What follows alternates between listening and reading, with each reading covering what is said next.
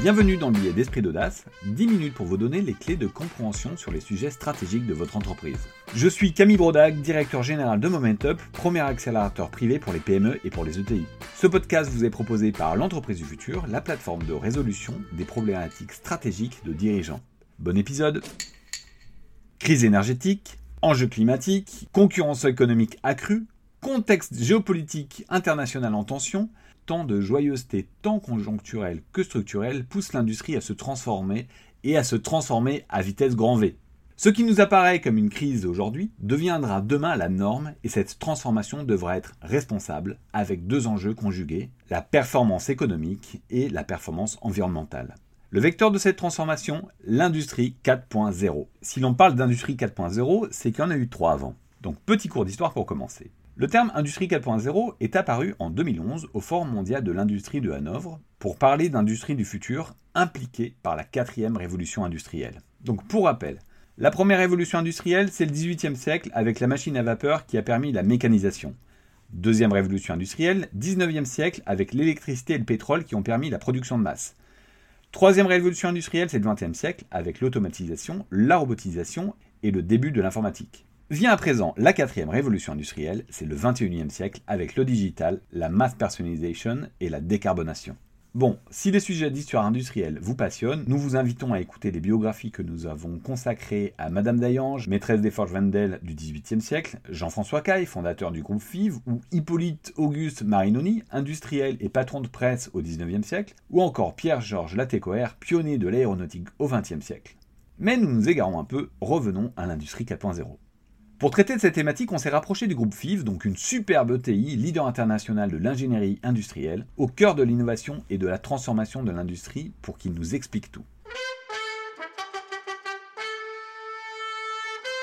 Tout d'abord, l'industrie 4.0, qu'est-ce que c'est?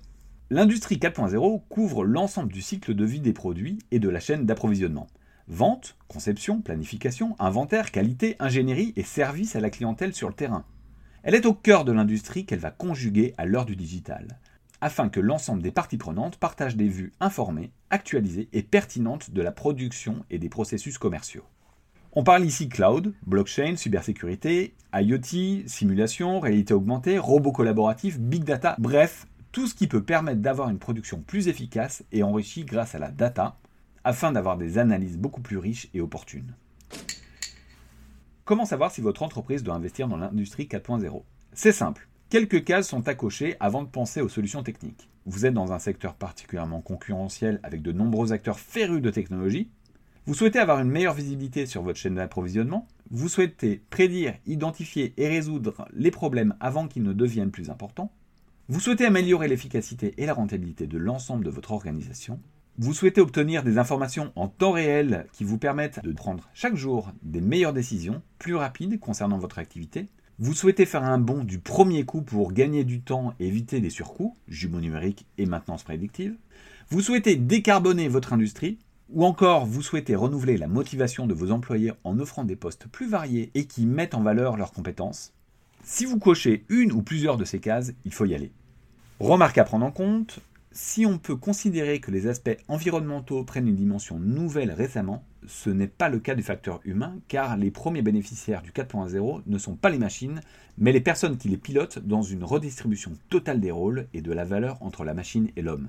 Grâce à l'industrie 4.0, les équipes de production et leur management possèdent les outils pour tirer le meilleur de l'outil de production, laissant à la machine des tâches répétitives et à faible valeur ajoutée. Ils focalisent ainsi leur attention sur une meilleure réponse aux demandes de leurs clients, avec une réponse intelligente et créative aux ELA qu'ils rencontrent.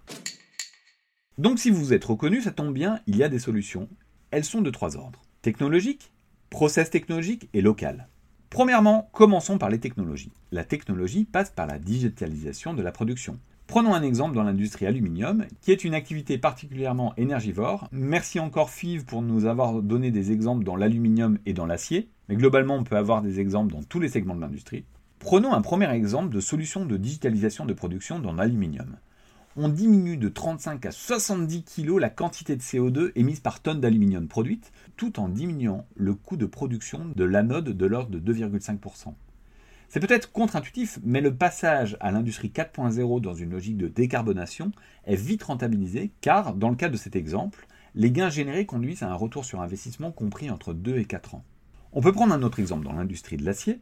Le déploiement d'une solution numérique permet d'ajuster en temps réel les paramètres de production du four d'acier pour contrôler et réduire la perte de calamine, qui pose à la fois un problème de qualité de produit, de productivité de la ligne de production et d'environnement car il y a surconsommation de matières premières et ça nécessite de traiter ce coproduit. Grâce à cette implémentation, la perte de calamine peut être réduite de 30% sur les fours existants. Donc là, on voit bien que les technologies permettent à la fois de réduire l'empreinte environnementale, mais également de générer plus de compétitivité. Deuxièmement, parlons des process technologiques. L'industrie 4.0 permet d'avoir des processus parfaitement maîtrisés et flexibles, grâce aux jumeaux numériques dont on a déjà parlé. Elle donne la capacité aux industriels d'échanger de la data avec les parties prenantes. On peut par exemple optimiser la consommation énergétique des lignes de recuit dans la métallurgie. On enregistre, on analyse et on ajuste la production grâce à une connaissance parfaite de chaque bobine pendant le laminage à chaud et à froid. Ces données sont ensuite utilisées pour déterminer l'état métallurgique du produit, la meilleure température de trempage et la meilleure vitesse de ligne pour obtenir la meilleure qualité et la meilleure productivité. Le pilotage automatique permet de réduire les coûts directs grâce aux économies d'énergie, à l'augmentation de la productivité, à la flexibilité de la production et à l'amélioration générale de la qualité. Un autre exemple, dans une usine d'anode, les outils intégrés permettent d'envoyer à distance et en continu les informations aux experts afin de les analyser plus facilement et d'alimenter la boucle d'amélioration continue de la production d'anode.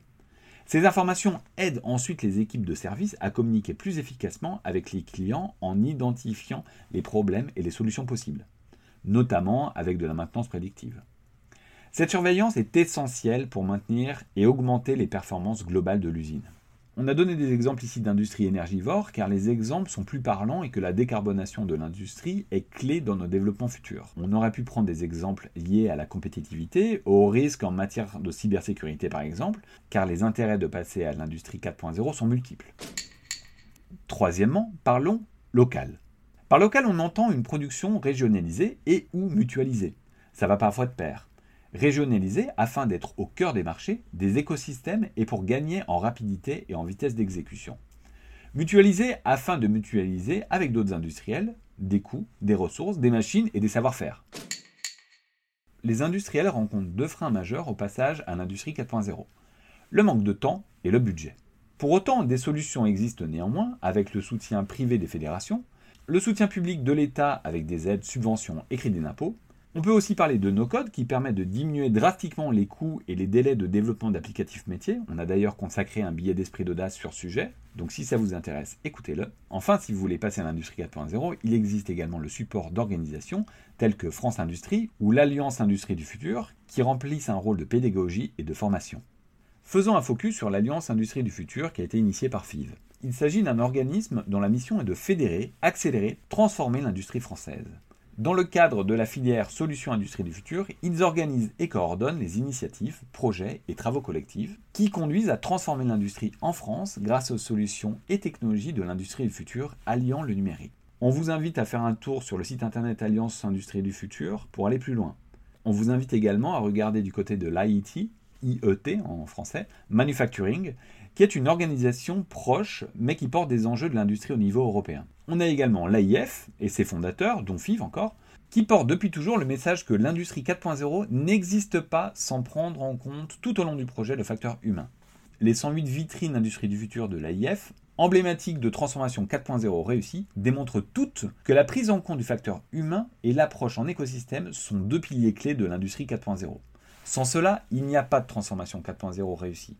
En retour, ces projets réussis conduisent tous à un bénéfice tangible sur la qualité de vie au travail, l'intérêt des postes, l'engagement des salariés et la capacité à recruter. Donc pour conclure, face à un monde en constante transformation, l'industrie peut et doit être actrice de sa propre transformation au service de la compétitivité, de la performance économique et de la performance environnementale. Un grand merci aux équipes du groupe FIV pour nous avoir aidés à construire ce billet. Nous espérons qu'il était assez clair. Donc FIV en deux mots, c'est le partenaire des plus grands industriels mondiaux pour la conception de machines, d'équipements, de procédés et de lignes de production. Ils ont une histoire incroyable de plus de 200 ans autour des solutions et technologies de rupture qui font l'industrie, depuis les lignes de chemin de fer jusqu'à l'usine 4.0 en passant par les ascenseurs de la tour Eiffel. Merci pour votre écoute et à très vite. Si cet épisode vous a plu, n'hésitez pas à le partager, à le noter 5 étoiles sur Apple Podcast ou à vous abonner. À la semaine prochaine